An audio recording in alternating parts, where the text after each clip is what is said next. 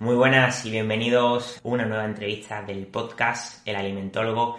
Y hoy tenemos una invitada muy especial. Tenemos a Victoria Lozada, en redes sociales conocida como Nutrition is the New Black. Ella es nutricionista y nos va a hablar sobre uno de los temas más interesantes que existen en nuestro sector, porque es de los grandes problemas que existen en la población general sobre todo, y muchos temas de TCA y demás, que es el estigma que existe en el peso y de la dieta.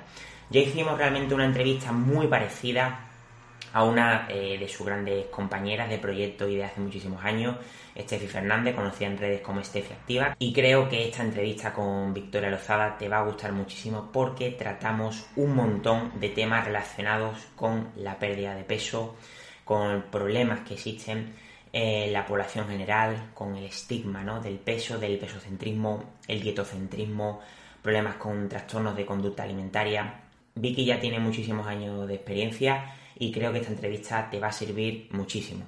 También comentar que a partir de ahora, si eres fan del alimentólogo, o al menos te gustan algunos episodios, casi todas las entrevistas que vamos a hacer a profesionales van a ser realizadas en directo en mi canal de Twitch. Mi canal es twitch.tv barra y lo tenéis en la descripción. ¿Qué quiere decir eso? Cuando grabo un podcast directamente aproximadamente tardo 2-3 semanas en publicarlo. Pues bien, ahora mismo casi todas las entrevistas van a ser emitidas en directo en mi canal de Twitch. Eso quiere decir que puedes acceder a contenido exclusivo 2-3 semanas antes de que las publique en formato podcast y que además puedes interactuar con el invitado y conmigo al final de la entrevista y el entrevistado te puede responder a las preguntas que tengas. O sea, esto es muy muy interesante porque en el momento en el que terminemos el directo en 24 horas será borrada la entrevista de Twitch. Así que sígueme en twitch.tv barra josekenji y por supuesto también sígueme en mi canal de YouTube José Kenji, porque vamos a traer muchísimo material relacionado con nutrición. También comentar que este episodio está patrocinado por Nutrium, que es un software dietético el que nosotros utilizamos en alimentología y que como sabéis llevo utilizándolo ya más de dos años. Tenéis en la descripción un link para que podáis registraros de manera totalmente gratuita y lo podáis probar si eres nutricionista o eres dietista. Además, presentamos a una nueva empresa dentro de este podcast que es IdeoWeb, un nuevo proyecto de elaboración de páginas web para microempresas y emprendedores enfocados en el comercio digital. Para que te hagas una idea, acaban de comenzar, llevan muchísimo tiempo de curro. Podéis ver su página web, que es ideoweb.es. Podéis ver el link en la descripción. Y la home de mi página web, de alimentología.com, la página inicial, ha sido rediseñada por ellos, así que ya veréis el buen trabajo que hacen y encima tienen unos precios brutales. Entonces, si trabajas dentro del mundo de la nutrición y tienes pensado crear una página web, ya sabéis que si contactas con ellos te pueden dar unos precios muy muy buenos. Y nada, antes de comenzar con el episodio te pediría que te suscribieses, aunque lo estés escuchando en las plataformas de podcast o en YouTube. Vamos a seguir subiendo muchísimo más material de nutrición, de dudas laborales y este tipo de entrevistas. Así que te agradecería muchísimo que te suscribieses a las plataformas de YouTube o la plataforma de podcast lo que lo estés escuchando.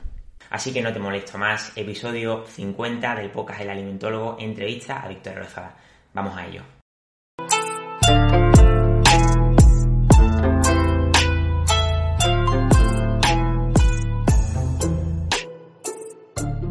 Vicky Lozada, ¿qué tal? Hola. Muy buena. ¿Qué tal? ¿Cómo estás, José? Pues muy bien.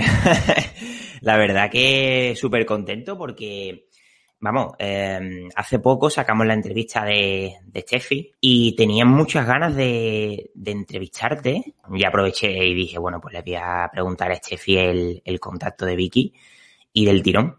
Así que por fin ya estamos por aquí. Sí, claro, buenísimo. Qué bueno, gracias por invitarme también a mí. Bueno, en redes sociales eres Nutrition is the New Black, ¿estoy en lo cierto? Está vale, que la gente te conocerá básicamente porque, bueno, mm, tienes mm, más de 250.000 seguidores. Es una completa locura, o sea, eso, eso es, eso es algo realmente complejo, ¿no? ¿Cómo ha llegado a esa, a esas cifras? O sea, ¿ha sido todo progresivo? ¿Ha sido un boom? Yo creo que fue muy lento. O sea, Eh, yo he visto casos de personas que han aumentado rapidísimo y han llegado y han superado los 500.000 o todo esto, pero yo lo he hecho súper eh, orgánico, por decir esta palabra como más de crecimiento, eh, es un crecimiento como más lento. Es verdad que al principio en Instagram yo creo que teníamos más facilidad para crecer por el algoritmo que no era tan complejo como ahora. Totalmente. Eh, era muy, o sea, ahorita te penalizan por todo, pero, pero yo creo que ha sido muy poco a poco. Y, mm, por ejemplo, en el 2000, cuando me vine yo a España, en el 2014, tenía 10.000 seguidores. Joder. De acuerdo. Y entonces, de allí hasta acá, pues ha sido más o menos, o sea, poco a poco. Quizá recientemente he subido un poquito más rápido, pero ha sido también por recomendaciones, porque em, me, me, han compartido quizás más personas, un poco por eso, pero ha sido igual bastante progresivo, no, no, he subido como tan de golpe como he visto algunas cuentas que son más potentes. Hombre, pero Victoria, eh, 10.000 seguidores en 2014 es tela, ¿eh? Eso era tela, ¿eh? Era muchísimo. sí, sí, yo sentía que era wow, increíble. Sí. Y yo pensaba, bueno, quiero llegar, bueno, primero pensaba en el 2013, que yo empecé, 2013, finales o así, yo decía, bueno, quiero llegar a 10.000. Si llego a 10.000, va a ser increíble y tal, qué locura. Y después era, bueno, quiero llegar a 50.000. y después quiero llegar a 100.000. Brutal. poco a poco, pero ha sido así, ¿no? No ha sido nunca como, wow, ya llegué rapidito. Ha sido poco a poco, la verdad. O sea que tú llevas a muerte divulgando en Instagram muchísimos años. Eres de las personas que lleva más años de las que he entrevistado, ¿eh? Sí, no, Steffi yo creo que empezamos al mismo, al mismo tiempo. Empezamos así y hemos estado allí desde hasta ahora, divulgando, divulgando todo el tiempo. Brutal. ¿Y tú empezaste en, en Instagram o en Twitter? En Instagram. Steffi empezó en Twitter, pero yo en Instagram, sí. Twitter me gusta, yo o sea, no me encanta, me gusta, pero no es mi cosa favorita. Eh, yo estoy también allí, pero no lo uso casi. Siempre pongo en mis, mis, biografías como que, mira, estoy más en Instagram, si me quieren encontrar por ahí, ahí estoy, pero en Twitter no, no sé, no, no es lo mío. Es que es otra forma diferente de divulgar. Encima hay mucho más hate, hay mucho más, más odio, ¿no? Entonces. ya tengo suficiente con el hate que tengo. De eso te quiero preguntar luego. Pero que me refiero, que me sorprende, ¿no? Porque al final la mayoría de los divulgadores que estamos en, en, Instagram ahora empezamos todos en Twitter. Yo empecé en Twitter en el año 2013 y todos nos pasamos poco a poco en 2014, 2015. Y yo recuerdo que yo llegué a 10.000 seguidores en 2017, que es lo que te digo, que en 2014 10.000 seguidores, bueno, eras una auténtica influencer, o sea, realmente, es que no es coña, es que es una locura. es que de hecho, tener hoy día todavía 10.000 seguidores, joder, es algo bastante que sobrepasa, ¿no? El, lo normal, ¿no? Pero en 2014, joder, vamos, yo no sé qué hiciste, no, no sé cómo caló tanto eso. Mira, porque yo creo, porque en ese momento, a ver, ya había un montón de gente, pero eh, yo creo que no había alguna nutricionista que hablara tanto de dieta basada en plantas. Eh, mm. eso fue por lo que empecé también. Y también yo tenía un enfoque, no como el que tengo ahora, que es muchísimo más a saco de la cultura de dieta, pero sí tenía un enfoque desde siempre como bastante flexible. Es verdad que, por ejemplo, en Venezuela, porque yo empecé en Venezuela y luego ya cuando me mudé para España, fue que creo que, que llegué a los 10.000, me parece, porque tengo una foto, me acuerdo por las fotos, que hice como una foto y que, ah, 10.000. Y la tenía porque, y la hice como en el campus de la universidad, o sea que fue en España que lo, que lo conseguí. Pero entonces, en Venezuela hay una, hay una eh, influencer muy famosa que se llama Sasha Fitness. Ajá, entonces ella es un poco todo lo contrario a lo que yo divulgo, pero como que encontró mi cuenta. Entonces Sasha Fitness me siguió y me dijo, ay, mira, me gusta, porque en Venezuela tampoco había mucha gente, y todavía, no hay demasiada gente que hable de dieta basada en plantas o de vegetarianismo y veganismo. Y, ah, qué interesante, no sé qué. Como que me siguió, enseguida me siguió, ya aumenté mil seguidores. o sea, fue una cosa, eso sí fue muy rápido. Y empecé como, eh, como que mucha gente de Venezuela me empezó a ver por ella. Entonces crecí bastante más rápido en Venezuela. Después ya cuando estaba aquí en España nadie me conocía obviamente. Entonces fue, más, fue más lento. Y, yo creo que fue por, es, por, la, por, el contenido eh, que, que, no había mucho, en Venezuela había mucho fitness, muchas recetas, muchas eh, rutinas y cosas así, pero de, de, alimentación vegetariana casi nada, yo creo que nada. O sea, que fue por eso. Sí, porque porque yo creo que además las cuentas de vegetarianismo y demás suelen tener bastante impulso. Pero por esa época, por esa época es que eso tendría que ser una, una completa locura. Y bueno, mm, me gustaría conocer, Vicky, la, eh, tus comienzos con la nutrición, o sea, me refiero, cómo empezaste, o sea, cuándo empezaste a, estudiar la carrera, por qué la empezaste, si fue la primera opción, la segunda opción. Genial. Eh, no, no fue la primera. La verdad es que yo quería estudiar medicina. Y bueno, hay mucha gente que termina en nutrición por eso, yo creo. Totalmente, muchísimas. Y yo, eh, yo, en Venezuela hay como varias opciones para entrar a la universidad, ¿no? Tienes unas pruebas que se hacen como con la nota de tu colegio, o sea, de tu escuela y tal, pero también puedes entrar con una prueba de admisión de la universidad directamente.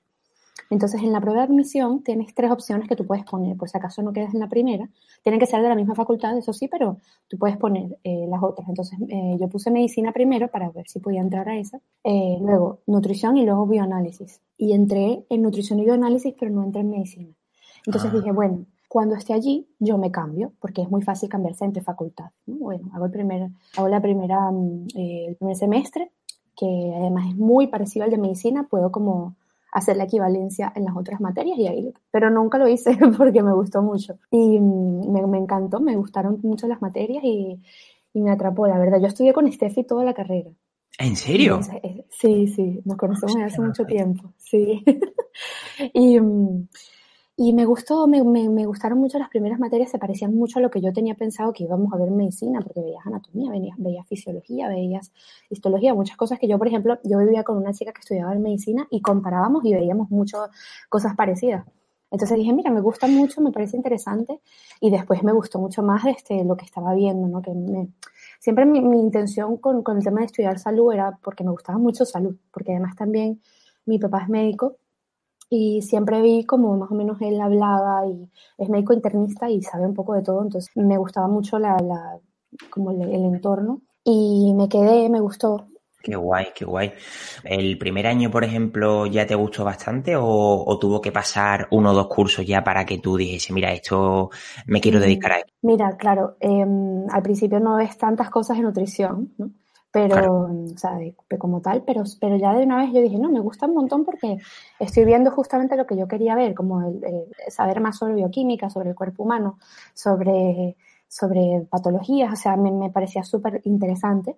Y luego ya después me gustó más porque veíamos clínica, ya veías eh, técnica dietética, veías bromatología, o sea, un montón de cosas que me parecían brutales y, y luego en las prácticas, claro, fue muy cool porque también nosotros en las prácticas tenemos un año completo, una de prácticas de seis meses en hospital, prácticas comunitarias. Entonces, en la del hospital estaba siempre igual en un ambiente que a mí me gusta mucho el ambiente del hospital. Pero hay gente que siempre es como, ay, no, voy a ir al hospital y a mí me encanta. este, porque además también yo creo que como mi papá es médico, tengo muchas asociaciones positivas de, de todo eso. Entonces hay mucha gente que me dice, estás loca, no entiendo cómo te gusta ir a la clínica. Yo amo la clínica. me encanta, me gusta mucho ese ambiente y, en Venezuela incluso trabajé eh, un año en, en nutrición hospitalaria eh, con pacientes hospitalizados y tal. Y, y, me gustaba bastante, pero, pero también fue muy bonito por, por, eso, porque me di cuenta de la importancia y luego sobre todo también en las prácticas comunitarias que vas para barrios muy pobres en Venezuela. A mí me encantó porque ayudabas a mucha gente con temas de nutrición que, o sea, estaban muy mal nutridos o que tenían muy poco, tenías que hacer ahí este, muchos artimañas para poder ayudarlos y eso me encantó. Y trabaja, y en Venezuela trabajas mucho de mano con los médicos, entonces para mí era, era perfecto, sí. Qué guay. Y bueno, ¿y tú en qué año llegaste a España? En el 2014. Creo que sé que estudiaste un máster oficial en, en Madrid, ¿no? Sí, justo, en la Universidad Europea. Eh, ahí fue que hice el máster de trastornos alimentarios. ¿Y el máster qué tal fue? Me, a mí me gustó porque yo eh, primero me parecía como una buena oportunidad para, para, entender cómo funcionaba la nutrición en otro país, en España, que en Venezuela funciona completamente diferente. Y luego porque me gusta mucho el tema de los trastornos alimentarios. Pero ¿qué pasa? Que el máster no estaba orientado a nutricionistas. Ah. O sea, porque cuando hicimos las prácticas, por ejemplo, eh, no había nutricionistas en el Hospital Niño Jesús, por ejemplo. Había solo eh, psicólogos o endocrinos, tal. Y claro, era como que, bueno, vamos a dar prácticas, pero solo vamos de observadores, porque no hay mayor cosa que hacer ahí.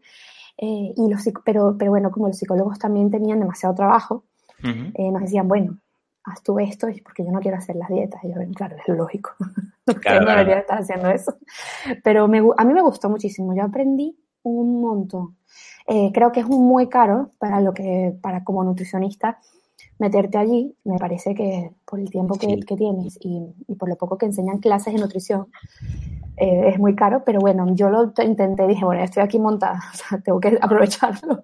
Ah, Entonces, este, de verdad que intenté hacer estudios, hicimos varios, em, hicimos varios papers, eh, intentamos estar, y, y, claro, la universidad nos quedaba bastante lejos, pero dijimos, mira, ya estamos acá, vamos a, porque yo estudié el máster con dos amigas más que se vinieron conmigo. Estefi estaba en la misma universidad, pero yo lo hice con otras dos amigas y intentamos sacarle el, jugo al máster y, es verdad que mucha gente me pregunta, ¿me lo recomendarías? Digo, mira, creo que ahora han, aún han metido más materias de nutrición, lo cual me parece que es muy importante, eh, pero en ese momento sí le faltaba un poco. En la europea creo que más o menos los másteres salen 15.000 euros, ¿puede ser? ¿Aprox? El nuestro salió en 11.000. Entonces sí, es caro. O sea, yo viendo de Venezuela que tienes una divisa contra, pero lo que pasó fue que eh, a nosotras, existe en Venezuela, existía como una, un cambio de, porque en Venezuela tú no puedes comprar dólares, no puedes comprar euros, no está permitido. Pero sí que puedes, cuando eres estudiante, pedir que te ayuden con el cambio. O sea, tú igual lo tienes que pagar, pero si tú pides que el cambio te lo hagan a una, como a una, a un, a un cambio más pequeño, que no fuera tan alto como el de la inflación que hay ahora, oye, podías, eh, te daban como esa, esa, esa, esa, ayuda para que no tuvieras que pagar tanta diferencia. Y nos lo aprobaron. Creo que fuimos la última generación que lo aprobaron. Incluso nos si no me lo aprobaban, no lo iba a hacer, porque, porque no me salía a cuenta para nada. Eh, pero como nos aprobaron ese cambio, dijimos, mira, vamos a hacerlo. Lo hicimos, pero nos fuimos a España sin saber si nos lo aprobaban. nos fuimos un poco así como, bueno, a ver qué pasa. ¿sí? Luego la segunda, porque eh, va por como por tandas. La primera tanda nos la aprobaron, la segunda nos la negaron. Pero después nos la aprobaron. fue, una, fue, una locura, la verdad, pero, pero bueno, lo disfruté, sí, sí, sí. Bueno, y entonces tu relación con Steffi siempre ha estado muy pareja, ¿no? O sea, tú en qué, o sea, me interesa mucho porque claro, para la gente que no te conozca, que supongo que será poca, eh, ambas trabajáis conjuntamente en algunos proyectos, ¿no? ¿En qué momento empezasteis a trabajar juntas? Mira, eh, sí, porque nos vinimos, emigramos básicamente juntas, vivimos juntas el primer año. Eh, Joder. Sí, sí, o sea, hemos estado, hemos pasado por cosas fuertes y, por momentos muy estresantes juntas. Y cuando también empezamos ya a aplicar verdaderamente la consulta por más tiempo, empezamos a comentar, ¿no? Como que, Steffi, qué fastidio esto de que no te pasa que, de qué fastidio tener que mandar a todo el mundo a rebajar, a bajar de peso, a adelgazar. Sí, a mí también me pasa, no me estoy encontrando cómoda con esto, bla, bla. Empezamos a hablar de todo esto y como las dos estábamos en redes, Em, y nos llamaban algunas veces para hacer cosas conjuntas, por ejemplo, algunas ponencias en, universidades o algo así, em, nos dimos cuenta que hacíamos como buen, buen team, buen equipo y así empezamos a, ella, empezamos a decir, mira, ¿por qué no hacemos un club como una especie de, de conversatorio? que no sea solamente nosotros hablando y hablando y hablando, sino que la gente pueda conversar con nosotras y también podamos como hablar un poco entre todas y, y, sobre todo con esa parte de, que no nos parecía que todo tuviera que girar alrededor, del peso. Eh, y empezamos así y desde luego dijimos, mira, vamos a hacer, vamos a hacer algo más, esto no se puede quedar aquí. Y empezamos a pensar en hacer los cursos y todo eso, porque vimos que había una gran necesidad, por ejemplo, en esos conversatorios que la gente estaba harta de ir de dieta en dieta, de ir pesándose a cada rato. Entonces dijimos, mm, aquí esto tiene que cambiar y hasta nosotras lo sentimos. O sea, nosotras no nos sentimos como este tipo de abordaje, la gente tampoco, hay que empezar a hablar sobre esto también. Es que me parece súper interesante porque está clarísimo que sois dos grandes referentes en cuanto al emprendimiento en nutrición. Eso es sin duda alguna. Se ha visto que os ha salido casi todo bien. No sé qué os ha salido mal, ¿no? Escuche. ¿Cómo es el planteamiento? ¿Cuánto dura? ¿Os enfocáis 100% en ese proyecto? ¿Cómo lo lleváis? Sí, mira, eh, yo creo que ella y yo trabajamos muy bien he Creo que ha sido también la buena unión entre nosotras porque yo he visto luego otras personas trabajando y, y, he trabajado con otras, con muchas otras personas y nosotras nos entendemos, tenemos unos ritmos muy parecidos. Por ejemplo, eh, y que me parece muy importante, ¿no? Eso, eso de que eh, demos lo mismo, ¿no? De que yo me comprometo hasta aquí, yo también, o sea, tenemos el mismo tipo de compromiso y además vimos como, teníamos como las mismas necesidades. Entonces, empezamos a hacer el Club de la Vida Real, que era este conversatorio.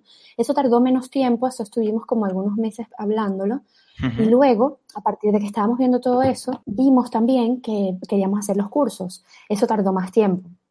Eso en que, entre que lo hablamos, es decir, como que surgió la idea, hasta que verdaderamente los lanzamos, vamos a poner que fue casi un año, puede ser un poco menos, más o menos así, este, porque además también eh, estuvimos esto de los conversatorios, estamos viendo cómo hacer, qué, cosas y, cómo, cómo poder, eh, digamos, eh, transformarlo en esto del podcast y de los cursos. Y, eso, yo creo que tardamos como nueve meses, como un bebé, más o menos en, esta, en tener la idea, la gestación, organizarnos, tirar todo, porque de verdad que tuvimos que, o sea, todo lo hacemos nosotras, nosotras editamos, nosotras subimos todas las plataformas, eh, hacemos las diapositivas, todo, todo. Entonces, para investigar qué plataforma era, nos costó un poco también como, oye, cuál es la que más nos beneficia, oye, ¿qué hacemos? Hacemos el podcast, dale, vamos a hacer el podcast. Y ya luego lo de los cursos, que a veces, el, para, por ejemplo, para, el primer, para la primera tanda de cursos, nos tardamos un poco más en montarlos porque también estábamos como familiarizándonos un poco con la, con la app con la que editamos, este, cómo quedan los cursos. Bueno, nos pasó de todo. Yo borré todos los cursos que había grabado, los borré. ¿En serio? Tuve que grabarlos desde cero. A mí me pasa siempre eso. Yo borro siempre todo sin querer, no sé por qué. Entonces ya, tengo, ya tengo una app que me ah. recupera cosas que borro. Me la tuve que comprar. Claro. Porque me pasa. Pero porque borran las cosas, o sea que no te das cuenta. Sí, a veces sí, y a veces es como, por ejemplo, eso que borré, no sé cómo se borró hasta el sol de hoy, no tengo ni idea de por qué pasó. Entonces, bueno, mira, me quedaron mejor la segunda vez, lo vi así un poco, lloré todo un día, evidentemente. sí, ah, no puede ser. Claro, o sea, todo, eh, además era el DTCA, el, el curso de trastorno de conducta alimentaria, que era más complejo para profesionales y tal. Pero bueno, quedó bien. Este, entonces yo diría que fue más o menos eso, eh, ese tiempo de preparación, pero es también porque ella y yo estamos muy sincronizadas en cómo trabajar.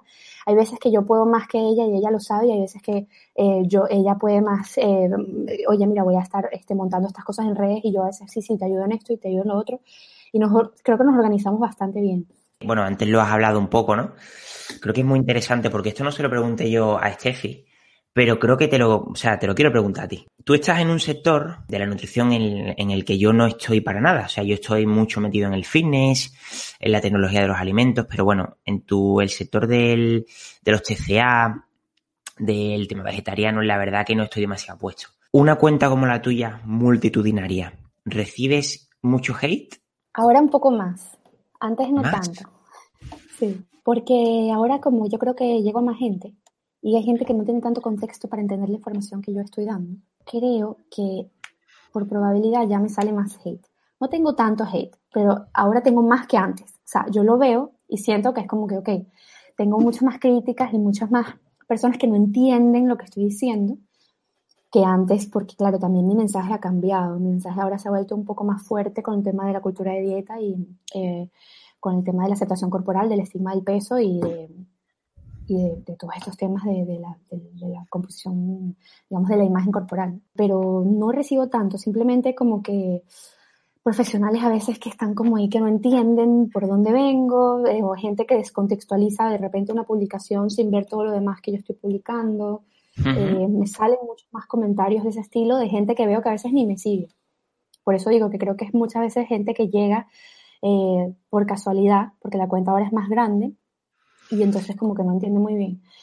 Pero igual tampoco tengo tanto. Hay mucha gente que. Tengo una comunidad bastante buena, me parece a mí. Pero bueno, pero eso es como todo, ¿no? Que nos fijamos siempre en lo malo.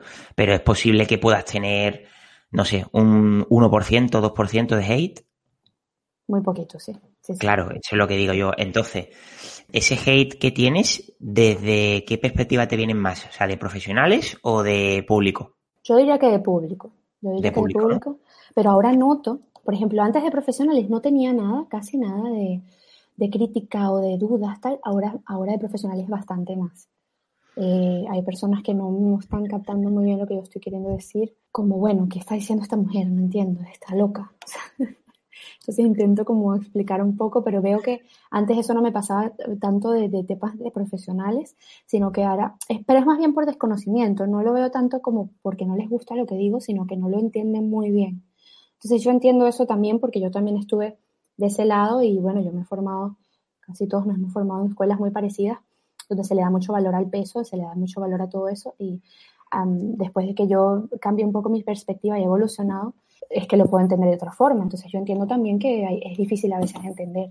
Yo por lo que veo de tu divulgación y la de, y la de Steffi, eh, también hacéis muchos reels, ¿no? Bueno, claro, Steffi es la que es una pro. Sí, sí que es verdad. Pero claro, al final, eh, una persona que nos conozca y que os encuentre por el Explora de, de Instagram, por ejemplo, ahora por los reels, claro, al final es que hay mucha gente que, que está muy aburrida en su casa y si ve cualquier cosa y, y confunde el contexto, pues puede ser eso. O sea, básicamente, ¿no? Por probabilidad es que, claro, tienes tanta gente que es que tienes que tener algo. O sea, es que es completamente imposible que una persona divulgue lo que divulgue y no reciba hate. O sea, con, ese número de seguidores me refiero. Es que hasta con, mira, yo soy, yo, o sea, mi cuenta tiene muy poco. O sea, mi cuenta tiene eh, 29.000 seguidores. O está poquito. No, bueno, sí, o sea, pero, pero me refiero comparado con, con lo tuyo, ¿no? Y sí, sí que es cierto, ¿no? Que, que ahora mismo recibo muy poco hate, muy poco. Pero claro, cuando me abría a más campo, cuando yo, por ejemplo, estaba eh, trabajando con gente más influencer y demás, al final recibes más. O sea, cuando te expones más, recibes más. Eso es obvio, ¿no? Sí, 100%. Pero bueno, que al final es eso, que siempre nos quedamos, ¿no? Con ese porcentaje pequeño, ¿no? Con esa, con esa crítica minuciosa, ¿no? Con esa parte. Y lo complicado es, es saber llevarlo. ¿Tú, por ejemplo, lo llevas bien? Mira, yo lo llevo bastante bien. Em, lo que pasa es que yo me pongo a veces a contestar eh, ese tipo de cosas, entonces a veces que me consume un poco, pero no. Pero antes, yo creo que, porque muchas veces el tema es que depende de qué hate sea, ¿no? Si es, por ejemplo, unos comentarios con respecto a como la forma en la que yo divulgo. Vale. Bueno, lo explico, intento dialogar. A mí me gusta que la gente eh, entienda bien las cosas, entonces este, le digo, mira, escriban por directo y lo hablamos. No voy a estar en público aquí defendiendo una cosa que yo sé. Pero luego cuando es un hate más de, que tampoco lo tengo tanto, pero lo he tenido. Bueno, pero ¿qué haces tú divulgando sobre esto? Eh, si eres este, demasiado gorda para ser nutricionista o cosas así. Es como, ya no me afecta tampoco, sí, sí, es una locura. Ya no me afecta tan, tanto, pero hay días que digo, Dios mío, o sea, ¿qué es esto? o sea, si me lo, me pongo a pensar y digo, ¿qué, qué desubicada la gente? Entonces, bueno, lo, trabajo bastante mejor, o sea, yo no es algo que, sabes, que yo directamente si veo que algo no me gusta, yo lo bloqueo, yo no quiero ese tipo de comentarios en una comunidad donde yo quiero que más bien sea un espacio seguro para gente que también ha sentido este tipo de comentarios, ¿sabes? Eh, dependiendo del tono y dependiendo de, la, de, cómo se estén dirigiendo hacia mí, pues lo agarro incluso para crear más contenido. Pero, pero no es algo que, me afecte directamente. De nuevo, el tema de los profesionales quizás es el que más me afecta eh, por el tema de que quiero que se entienda bien el mensaje eh, y que hay bastante ciencia detrás y que hemos estado investigando este y yo bastante y seguimos investigando sobre este tipo de divulgación y por eso nos gusta hablar al respecto, pero bueno, creo que eso es lo que más me toca, digamos, en ese sentido. Estas preguntas también se las hice a, a Steffi y bueno, eh, creo que más o menos pensáis lo mismo, ¿no? Pero que me gustaría saber tu, tu opinión. Eh, coméntame un poco qué piensas o qué es el dietocentrismo y el pesocentrismo. Genial. Em, oye, es básicamente, sin tener ningún otro dato, utilizar el peso como único factor de progreso. Es como, mira, yo llego a la consulta, soy paciente y lo primero que hace es pesarme y luego decirme que tengo que bajar de peso sin conocer mis analíticas, mi estilo de vida, mi estrés laboral, mi ambiente familiar, mi historia dietética, tantas cosas que pueden estar condicionando y, y, siendo un factor determinante de salud o no, que solamente el centrarte en el peso es, me parece descabellado. Eh, a veces ya ni siquiera el peso, o sea, eh, si fuera el peso con, bueno, te estoy diciendo también tu músculo y tu grasa y todo esto, pero hay veces que ni siquiera. Entonces, es centrarnos en una cosa que es, queda coja. Ahí hay falta mucha más información para conocer sobre el estado de salud de esa persona, que además es tan cambiante y depende de tantas cosas. Eh, eso es un poco eso. Y luego el dietocentrismo también es Em, querer abordar esa pérdida de peso únicamente restringiendo, ¿no? Es como, bueno, pero ¿por qué no me enseñas a comer? ¿Por qué no me enseñas? Porque no hay una reeducación alimentaria? ¿Por qué no hay eh, unas bases donde yo pueda de verdad disfrutar de la comida y llevarlo a largo plazo y que sea sostenible para poder verdaderamente cambiar de hábitos en vez de dieta, ejercicio y ya listo para tu casa y dieta de 1200 calorías. ahí no hay una educación, ahí la persona no está aprendiendo a comer, ahí la persona no tiene ni idea de, o sea, estamos creando inútiles cuando estamos haciendo eso, porque es alguien que está dependiente totalmente de ti, que no tiene ni idea y que vive en una prohibición y que esto es así porque sí. Eh, entonces no es un autómata, un robot. Cuando esa persona en algún punto deje eso, no va a saber ni idea de cómo hacer las cosas más adelante. ¿Y te ha ocurrido, Vicky, has querido inculcar eso de la cultura antidieta en las personas y hay gente que no ha podido aprenderlo bien, en plan de que lo has intentado pero ha sido imposible? Sí, es difícil. Yo creo que sí me ha pasado. Eh, incluso tengo pacientes que llegan a mí y me dicen, mira, a mí me gusta mucho tu enfoque. Ah, ok, perfecto. Pero yo igual quiero perder peso y llegar a este peso porque es que el... digo, conchale, vale, pues". hay, hay, más gente que te puede ayudar con eso, pero está bien, yo entiendo, sí. Em, yo entiendo, yo entiendo, es muy difícil, especialmente eh, en mujeres que nos han dicho muchas veces y que venimos de dietas de dieta en dieta, de dietistas crónicos, como, les decimos. Eh, crónicos. sí, es un dietismo crónico. Entonces, ¿qué pasa? Que yo eh, le digo, ok, mira, yo, no estoy en contra del cambio, no estoy en contra del cambio estético, se puede perder peso. La cuestión es que yo no quiero que ese sea el motivo de consulta. O sea, que, que, que, mi motivo y que mi, y que mi forma de medir progreso y que mis metas que yo te voy a sugerir van a ser solo pérdida de peso. Si la pérdida de peso viene porque estamos mejorando hábitos, estamos haciendo más ejercicio, estamos mejorando el estrés, comiendo con más atención plena, tienes una mejor relación con tu alimentación, estás metiendo más vegetales y después bajas de peso, brutal. Porque eso significa que tú tenías que, que cambiar ese tipo de hábitos y que por eso esa es una consecuencia que tu cuerpo está buscando como este para sentir más salud, pero no es, pero yo no me, yo no quiero que el objetivo sea objetivo pérdida de peso, pero ¿por qué? ¿Qué trae eso de positivo? Nada.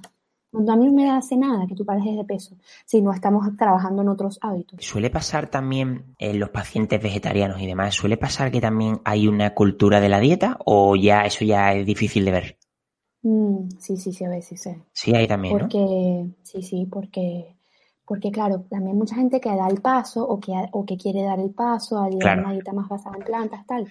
Eh, tiene muchos conceptos, por ejemplo, bueno, no, yo quiero este, comer menos eh, animales, ¿no?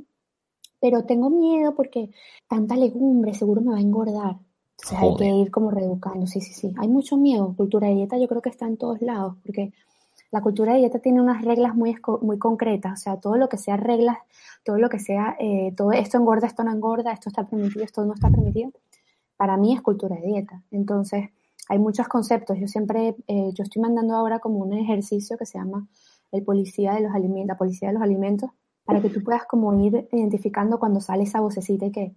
Qué guay. Bueno, quiero ser vegetariana. Ay, pero la vaca te engorda mucho, ¿no? Ya va, eso es una regla, vamos a ir. Entonces, la vamos identificando. Al principio salen dos o tres reglas, cinco reglas, después te salen casi, yo tengo una paciente que le salieron como 50 reglas. Y son reglas así, sí, sí, sí. Y luego estaba comentando con otra Nutri y también una paciente ella le salían como 90, 90 reglas.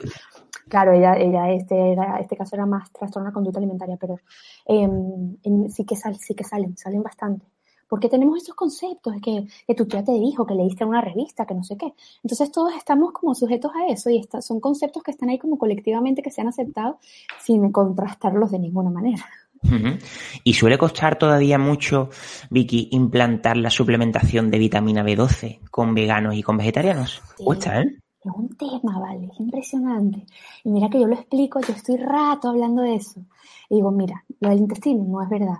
Lo de que está en la tierra tampoco. Lo de que, lo, o sea, hay tantos mitos con respecto a la B12 em, que tengo que estar explicando. Eso es una de las cosas que más explico. Estoy como por lo menos 30 minutos, a veces me he lanzado explicando, porque em, he tenido, a veces que no, que tú lo explicas un poquito y ya te dices, ah, bueno, ok, tiene sentido.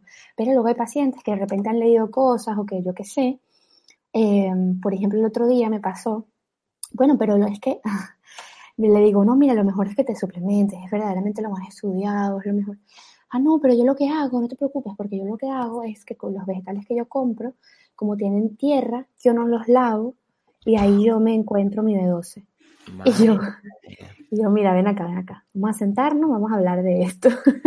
Madre mía, de Bueno, lo más típico, ¿no? Es el argumento de que hay algunas algas que tienen vitamina B12, pero claro, hay que explicarle que no son de forma activa y todo eso, pero es complicado y yo creo que es complicado, ¿vale?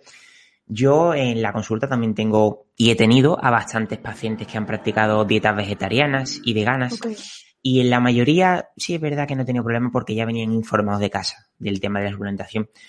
Pero hay otros que no lo he conseguido, ¿eh? No lo he conseguido porque suelen ser personas que se han metido en la dieta vegetariana o vegana con el, objetivo no de hacer algo más natural. O sea, para ellos era algo, vale, voy a practicar una dieta más natural que lo que hacía antes de comer carne con antibióticos, ¿no? O sea, Exacto. ¿qué es lo que pasa? Que les raya, les choca que ahora yo le diga, vale, pues ahora tómate un suplemento que viene en un bote de plástico. Exacto. Les raya, le choca, entonces ha habido pacientes que no lo he conseguido y he dicho, mira, esto es una obligación. Cuando tú les dices, no siempre, ¿vale? Porque hay gente que es bien renuente con esto. Pero yo les digo, ok, entonces si no quieres eso, hay otra forma, ¿vale? Pero lo que tenemos que hacer es estar sacando reglas de tres para saber cuánto de, por ejemplo, mira, vamos a meter la levadura nutricional. Si tú quieres, vamos a hacerlo así. Pero tú a lo largo del día tienes que comerla por lo menos unas dos, cuatro, tres, cuatro veces al día para saber si verdaderamente y que estamos llegando quizá al requerimiento mínimo. Entonces tú a lo largo del día tú me vas a ir diciendo, mira, sí, hoy me tiras tres, cuatro, pero sí, o sea, si no lo estás poniendo, hay que suplementar porque es que si no es imposible llegar. Entonces, ah, no, que hay mucha gente que no sabe porque em, yo llevo 10 años siendo vegetariana y nunca me ha pasado nada. sí, sí, claro, hasta que te pase, ¿no? Entonces, eh, lo que hacemos es, eh, vamos a hacer esa, esa, esa digamos, eh, adecuación y tú me vas contando cómo te va y qué tal lo hacemos. Y si no, pues te podemos poner el suplemento o podemos inyectar también. O sea, podemos también Eso ya, ya se cagan. sí, sí. sí, si quieres, es más fácil, es más natural, es facilito. Em, pero también luego, cuando, cuando, esas personas se ponen así un poco necias, eh, yo lo que les digo, mira, este, ¿sabes qué pasa? Que hoy día, gracias a las grandes industrias que nos han dañado todo, las vacas ya no se comen como comían. Entonces, tú indirecta o, directamente también te estás suplementando. Tú te has suplementado de B12 toda tu vida. Lo que pasa es que tú no lo sabías. Entonces, ahora que no, estés, no te parece mejor vencer a la industria y suplementarte tú tu propia B12, que tú sabes que lleva, y tú te la, ah, bueno, sí, puede ser, es verdad. Yo por eso te digo, puedo estar 30 minutos hablando de esto, pero yo necesito que esa persona se tome su B12. ¿Sabes por qué? Porque, ya no tanto porque me interese su salud, que también porque es mi paciente, ¿ok? Pero porque también esas personas luego son ejemplo de malos vegetarianos o veganos. Claro. Entonces, no, mira lo que le pasó por ser vegetariano. No, no, no, es por ser vegetariano, es por ser inconsciente. A ver, por lo que comentas, o sea, se te tiene que dar muy bien la consulta realmente, ¿no? Que no solamente es la divulgación o la formación. Pero fíjate que estoy un poco aburrida. Creo que se me da bien, pero creo que ya... o sea, ¿te gusta más la divulgación que la consulta?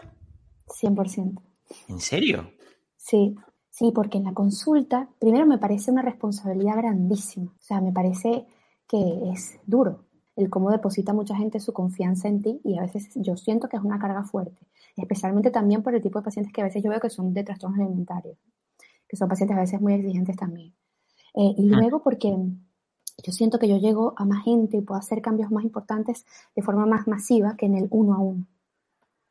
Entonces, eso es a veces lo que, lo que me frustra, sobre todo cuando yo divulgo en, contra la cultura de dieta, y tengo casos como ese que te acabo de decir, sí, me encanta tu forma de divulgar, pero es que yo quiero bajar de peso y llegar a 75 kilos porque si me llevo...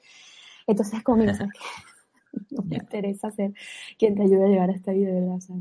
me estás queriendo decir que probablemente algún día, si te va todo muy bien con el tema de la formación, lo dejes. Es que ya lo estoy dejando. Ah, que lo estás dejando, vale, vale. sí, sí. Incluso estoy, tengo este mi equipo de Nutris ahora, de una de TCA, este, eh, una de ah. nutrición general y una psico, a empezar a hacer esto para yo no tener que hacer nada de eso. Y tener que ver pacientes de forma quizá muy, muy, muy así que digamos, mira, este, es un TCA difícil que quiere verse contigo, bueno, que... Que al final está claro, ¿no? Que si ya no te motiva tanto, no tiene sentido que la mayor parte de tu tiempo lo estés haciendo, ¿no? Pero creo que en nuestro trabajo siempre está bien por lo menos tener algunos pacientes, ¿no? De vez en cuando para seguir notando la realidad, ¿no? Porque al final llevo muchos años divulgando, pero hasta que yo no pasé consulta, o sea, yo incluso la online la llevo pasando muchos años, ¿no? Pero la presencial no fue hasta hace dos y yo no vi realmente una realidad que yo no conocía, ¿no? Entonces, a mí la consulta me hace poner los pies en la tierra en el mundo en el que vivo, ¿no? Eh, de la, de la un mundo que yo antes yo no conocía la divulgación, ¿no? Entonces, no sé, yo creo que encima siendo tan joven, que me refiero que si tuviese 50 años, pues tú dices, bueno, pues ya está, pues yo creo que ya he vivido todo. ¿no? sí, sí, sí, total, total. Que siendo tan joven, no sé, creo que siempre puede venir bien tener algunos pacientes de vez en cuando para seguir viendo la realidad, cosas, no sé. Sí, y actualización. Yo también creo que es muy bueno para eso, porque los pacientes mismos te, te incitan a actualizarte a cada rato. Y luego también te iba a decir que yo noto cuando hay alguien que divulga que nunca ha pasado consulta. Hombre, por supuesto, eso, Tú también lo sabes, ¿no? Es lógico. O sea, tú ves la forma en la que hablan y la insistencia a veces en que hacen algunos enunciados que dice, este tipo no ha pasado consulta nunca, porque dice, eso a un paciente para que tú veas lo que te dice. Sí, sí, porque además, ya te digo una cosa, mm, tengo muchos compañeros del mundo del fitness, o sea, como te digo, y el mundo del fitness no es un, no es un mundo normal, o sea, es una N muy alejada de la realidad, ¿no? Entonces, claro, pueden llevar, por ejemplo, muchísimos años pasando consulta online a culturistas, a Menfisic, eh, powerlifter, pero claro, solo están centrados ahí, ¿no? Y realmente no conocen la realidad de la población general, que es el grosso, ¿no? De la, de toda la población. Claro, cuando yo los veo divulgar a algunas de estas personas, parece que todo es tan sencillo como haz esto, haz lo otro, no haces esto porque no te da la gana, porque no tienes fuerza de voluntad, pues eh, te das cuenta de que luego hay muchos grados de ejercicio físico. O sea, no es lo mismo un, un power o un culturista que compite a un nivel nacional o regional que una persona que va al gimnasio tres veces a la semana, cuatro veces a la semana. Eh, bueno, hay muchos grados, ¿no? Y creo que al final eso se ve perfectamente la persona que, que, pasa consulta o no. Por supuesto, considero que para divulgar no hace falta pasar consulta, o sea, me refiero que puede divulgar cualquier persona, o sea, faltaría más, ¿no? pero que hay puntos de vista que creo que se precisan de pasar consulta. Es como un poco en el mundo científico, ¿no? En el mundo científico, a mí me ha pasado, y creo que esto también le pasa a mucha gente, que hablamos muchas veces de papers, de estudios científicos y demás, sin conocer un poco cómo funciona el sistema científico. Y cuando te metes un poco en la vida de los doctorandos, te metes un poco en la vida de cómo funciona el sistema de publicaciones científicas en la universidad, te das cuenta, ah, de que hay cosas que mm, chirrían bastante, ¿no? Y que no es todo tan bonito, ¿no? Como la, evidencia científica, ¿no? Si esto lo dice la ciencia, esto es real, ¿no? Entonces creo que hay que vivir varios, varios puntos de vista. Sí, te cambia la perspectiva el tema de pasar la consulta. Sí, sí, sí. Más te hace más cercano, te hace más empático también. Hay muchas cosas que dices, sí, sí, esta, esta, esta recomendación está muy bien, pero aplicada a la vida real hay que adaptar en muchos casos. Muchísimo, muchísimo. Bueno, eh, Vicky, también me interesa mucho, que esto no sé si lo conocerá mucha gente, pero has escrito tres libros. Ah, sí. ¿Cuál es el que más te ha gustado escribir y el que más éxito ha tenido a nivel de ventas? Creo que el que más me ha gustado escribir es el de niños, porque fue muy divertido. sí, sí, me parece súper interesante. Pero fue heavy, porque yo, o sea, narrativa infantil, yo obviamente no sé nada de eso. Claro, tuve que ponerme a recordar cómo eran los libros que yo leía. Yo era una niña que leía demasiado. He perdido un poco ese hábito, me gustaría seguir leyendo tanto como cuando era chiquita, pero eh, yo leía muchísimo, era super nerd. Sigo siendo un poco friki, pero, pero era mega. Y entonces, este, por eso me hizo mucha ilusión, ¿no? El hacerlo. Em, y claro, estuve viendo como también formas en que las personas escriben para niños y todo esto. Y, bueno, evidentemente mi editora me ayudó, pero dijo que, oye, que estaba bastante bien para haber sido mi primer libro de niños. Digo, el primero y el último, espero, porque no creo que vuelva a pasar por eso, porque, no sé, a mí escribir libros me gusta, pero es estresante porque tienes picos donde dices, ay, este libro va a ser buenísimo, le va a gustar a la gente. Y luego otro que, que ay, no, este libro es malísimo, no le va a gustar a nadie. Eh, se llama Todos a la Mesa, ¿vale? Estoy contigo en lo que dices de que, bueno, yo también estoy elaborando un libro desde hace un año. Es un tema un poquito complejo que es de la ciencia de los suplementos, entonces hay mucha teoría que todavía no está basada en, en realidad, ¿no? Hay muchas hipótesis, entonces me está pasando lo mismo. O sea, yo creía que lo iba a tener para finales de este año y ni de coña, pero porque muchas, muchos capítulos que escribí el año pasado ya no estoy de acuerdo con ellos. Entonces, cuesta, cuesta bastante. Sí, sí, sí, sí. Y en algo tan cambiante, pero bueno, qué fino ese libro. Cuando lo saques me avisas porque yo creo que es muy importante. Eh, yo, el último que escribí creo que me gustó más porque también lo hice con alguien más, entonces no tenía yo toda la presión. Además que lo he hecho siempre con editoriales y las editoriales siempre te ponen eh, deadline.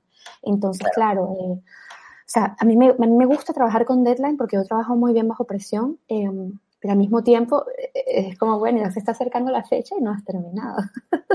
Entonces, claro, tengo eso así, pero bueno, eh, yo creo que yo creo que la experiencia de escribir un libro está buena para todo el mundo, creo que es importante. Sí. yo creo que para cualquier persona un poco que se dedique a lo nuestro, que por lo menos sea un ebook, o sea, que no hace falta que sea un, libro con editorial y todo perfecto, o sea, que no hace falta realmente, ¿no? Eh, Vicky, terminamos con una, una pregunta un poquito polémica, ¿no? Que también le hice a Steffi. Real Food, em, tanto tu perspectiva de lo que ha sido, porque claro, si te pregunto de Real Food hace tres años, seguramente tanto tú como yo pensaríamos una cosa totalmente diferente a lo que pensamos ahora, ¿no? Vale, tanto qué piensas ahora como consumidora, ¿vale? O sea, simplemente como viewer de lo que has visto. Y dos, ¿qué piensas del real fooding como nutricionista respecto a los pacientes? Fíjate, como consumidora yo creo que mm, es una corriente que eh, ha sido y es necesaria para que la gente conozca lo que representa verdaderamente una alimentación saludable. Era como un despertar que todos necesitamos de tipo, mira, la industria está haciendo lo que le da la gana y nosotros eh, al tener información estamos empoderados y podemos escoger, ¿no? Eh, creo que eso era muy necesario, es muy necesario y que se pusiera de moda, especialmente para jóvenes, me parece muy bueno, porque eh, usualmente los jóvenes son de los que pasan, no, me da igual la salud tal, y esto no ha, no ha sido este caso, o sea, este movimiento ha tenido la ventaja de que ha podido llegar a poblaciones que yo nunca imaginé, o sea, un nutricionista con tantos seguidores es raro, o sea, la gente que tiene más seguidores son modelos, son actores, bla, bla, bla, pero un nutricionista que haya llegado así tiene mucho impacto. Ahora, creo que la manera en la que se ha ido llevando, como todas las cosas que se viralizan, esto es muy, muy común, se ha llevado un poco al extremo. Y desde mi perspectiva, yo que paso consulta con trastornos de conducta alimentaria, yo quizá tengo un sesgo por eso, porque yo siempre velo mucho por este tipo de población. Eh, me parece que no es la que ocasiona la problemática, evidentemente. Este movimiento no es que va a generar un trastorno de la conducta alimentaria, pero lo puede instaurar mucho más porque viene desde el perfeccionismo, desde la prohibición muchas veces, desde la obsesión eh, y desde la culpa. Entonces, muchas veces que yo he tenido pacientes que han estado consumiendo este tipo de información, me dicen es que no pude más porque me sentía terrible si me comía un chocolatico. Y son personas que ya son rígidas, son estrictas. Entonces, al encontrarse con esto es perfecto porque dicen, mira, buenísimo, es, salud lo que me están diciendo aquí que tengo que hacer y me viene a genial para seguir restringiendo. Entonces, ese es el, el, yo creo que el límite que hay allí, ¿no? Desde, esa, desde ese punto de evaluación. Y bueno, pero esto pasa con muchas cosas y, y, creo que el problema más grande es la base de educación que muchas veces nos falta porque no sabemos discernir entre qué cosas nos vienen mejor a nosotros y qué cosas, bueno, son una cosa general y, y quizás yo la pueda aceptar en algún punto, pero no la tengo que llevar al pie de la letra cada rato. Entonces creo que también es un tema de base educativa, pero yo sí que en consulta he visto cosas que, que generan mucho estrés, mucha comparativa, mucha, mucho agobio del hecho de no, no, estar haciendo ese mismo tipo de cosas. Y luego he tenido también mamás eh, como pacientes que también me traen a sus bebés o algo. Me dicen, oye, mira, a mí, por ejemplo, eh, yo estaba en un grupo de Facebook de Real Fooding y me echaron porque dije que a mi peque le di una galleta. O sea, cosas de, de, mucha culpabilidad. Entonces yo creo que más bien a veces la gente que lo lleva a un extremo, creo que el movimiento no estuvo, no se creó para eso. Pero en este momento, eh, como nutricionista y como consumidora me parece que genera bastante comparación y un poco de shaming de, bueno, si no comes esto estás pecando, si no comes esto estás del lado oscuro, o sea, es como, eh, oye, tampoco tiene por qué ser llevado de esa forma. Es lo que pasa muchas veces con este ¿Crees que el mensaje sí, o sea, lo que es el real food, no como marca, ¿eh? sino como, como mensaje, ¿crees que ya ha pasado de moda, que ha calado, que mm, vendrá otra cosa nueva? Siempre, siempre va a venir otra cosa nueva. Eh, creo que ya creo que se está caducando un poco porque es un poco simplista. Entonces, yo creo que por cierta reduccionista y repetitivo puede pasar de moda rápido, pero creo que sigue siendo muy vigente y creo que sigue siendo muy necesario con todo y eso de lo que te he dicho. Estoy contigo. Porque sí, o sea, creo que es necesario el saber identificar y el saber tener esa información, además que sea accesible para todo el mundo, porque todo el mundo tiene acceso a esa información y sobre todo la población joven ha sido cambiada, muy marcada por eso. Este, yo creo que es un mensaje muy positivo, pero creo que se ha quedado un poco corto Totalmente. Bueno, Vicky, para terminar, siempre lo hago en todas las entrevistas, te voy a dar unos conceptos, ¿vale? Y me lo vas a definir en, en una frase corta. Bueno, lo primero que se te ocurra, básicamente, ¿vale? Ok. Nutrition is the new black. No obsesión. Vicky Lozada. Qué difícil. ah, friki, eh, anticultura de dieta. Steffi. La mejor socia. TCA. Multifactorial. Cultura antidieta. El demonio. La cultura de dieta. El antidieta. Luz. Peso. Qué pereza. Followers. Qué pereza también. Divulgación. Lo más. Lo, lo más cool. A mí me encanta. Nutrición. Una bestia salvaje e indomable. Consulta. Difícil. eh, cianocobalamina. amor. Y por último, ¿cómo te ves en cinco años? Ay, este, me veo divulgando todavía, eh, me encanta la divulgación. Eh, quiero siempre llegar a, sobre todo, estudiantes, personas, y, creo que es un poco mi lema hoy día de un poco de justicia social. Creo que la nutrición tiene mucho impacto en justicia social y en que podamos tener más acceso cada, cada vez más a ella que no sea algo elitista, que no se convierta en un lujo, sino que siga siendo un servicio de salud, que todos podamos tener acceso a ella y que los estudiantes también, porque yo he sido estudiante y sé lo, que, lo perdido que uno puede llegar a estar, que podamos dar un poco de luz en ese camino y que mm, podamos hacerlo todo desde una visión un poco más inclusiva, menos opresiva y menos estigmatizante, que juzgue mucho menos a, la persona que tenemos delante. yo creo que eso es lo que quiero seguir haciendo en cinco años. Qué guay. O sea que te veremos de divulgadora, ¿no? O sea, si todo sigue igual. Yo creo que sí, ahí estaré todavía. Vamos a ver qué pasa, quizás se acaba el mundo, quizás deja de existir las redes, uno nunca sabe. Sí, sí, o sea que puede ser perfectamente. Yo ya con el tema de, del COVID-19 me creo cualquier cosa ya, ¿eh? Yo también. Que pase lo que tenga que pasar, yo intentaré siempre estar haciéndolo de esa manera. Sí creo que decir porque creo que es gracioso. Vicky está en Chipre, o sea, es conexión Sevilla-Chipre. Qué cool. Qué bueno. Es guapísimo. Bueno. Sí, hoy estamos aquí con buen sol, entonces estoy aquí eh, hablando contigo. Creo que ahorita voy a ir a tomar un poco de sol para la vitamina D. Por supuesto, por supuesto. Bueno, ha sido de verdad un, gusto, Vicky. De verdad, muchísimas gracias por compartir tu tiempo con, con, el podcast El Alimentólogo. Y nada, y simplemente comentar tus redes sociales, aunque debajo de tu, de tu rostro tienen el Instagram. Pero bueno, si tienes alguna otra red social o otro medio para contactar contigo. Sí, realmente yo en todos lados soy Nutritionist the New Black. De repente en Twitter soy Nutrition ITNB porque no me dejaba, eh, mi nombre es muy largo, yo lo sé. Es largo. es larguísimo, sí. Y en inglés ahí, entonces bueno, pero ya me quedé así. Mira, fíjate, qué curioso, tu loguito de Instagram ahí, en plan que te he puesto, está como alargado, ¿no? no puedo cualquier, cualquier diseñador se estará cagando en mí, básicamente. No, no es por tu culpa, es por mi culpa, lo siento, amigos diseñadores. sí, ya, pero bueno, ya estoy así, no voy a cambiarme de nombre. Este, y bueno, luego también evidentemente me pueden encontrar como esto es nutrición en el tema de los podcasts y los cursos. Y, y, este, pronto ya volveremos con la plataforma para consulta, tanto de, o sea, de psicología como de nutrición, que también es Diet Free Republic. Vamos a salir ya pronto porque estamos ahí renovando como todo, pero cuando podamos lo sacamos otra vez. Vaya acento más bueno tienes de inglés. O sea, comparado con el mío, yo te he dicho Nutrition is the new black y tú lo has dicho muy bien.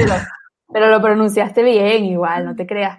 Hay mucha gente que, es que esta es una maldición que yo tengo porque no sé por qué, bueno, se me ocurrió ponerme así y hay muchas, mucha gente, bueno, nutrición es the new black, ¿no? No, no. O nutritionist The New Black. Y yo, no, no, ah, es difícil. Entonces, yo siempre digo, no, mira, pásame y yo te lo escribo. Claro, claro, claro. Simplemente como curiosidad, ¿te ha costado mucho en España lo típico, ¿no? De cuando alguien te dice, bueno, ¿y en Instagram cómo eres? En plan, para seguirte. Y le has dicho tu nombre, ¿le ha costado a mucha gente? Sí. Es que es muy típico, ¿eh? Es que es difícil, el nombre es difícil. Entonces yo sé, entonces mucha gente digo, mira, Victoria Lozada, y yo te, yo te digo ahí cuáles soy yo. ya, ya, ya, ya. Hostia, si es que cuesta incluso el mío, ¿vale? Que es José Kenji, que hay gente que, que no sé qué dice, pero, pero con K, con, con, con Y, con J, no sé qué. Claro, es que la pronunciación es difícil, entonces, bueno, yo lo, lo asumo ya. Bueno, Vicky, pues de verdad, muchísimas gracias y espero que vuelvas por el podcast El Alimentólogo. Claro, claro que sí, ya te invitaremos nosotros también, seguro. Oh, me encantaría, me encantará. Ah. Bueno, pues un fuerte abrazo, ¿vale, Vicky? Seguro, un gran abrazo para allá. Venga, adiós. Hasta aquí el episodio de hoy. Si te ha gustado, se agradece mucho que nos apoyes con una reseña positiva, un comentario o un me gusta en iBox y en Apple Podcasts y que te suscribieses en la plataforma donde escuches los podcasts. Recuerda que puedes seguir al alimentólogo en iBox, Spotify, Apple Podcasts y Google Podcasts y que tienes disponible todo tipo de divulgación nutricional y de salud, además de servicios dietéticos profesionales en nuestra web alimentología.com.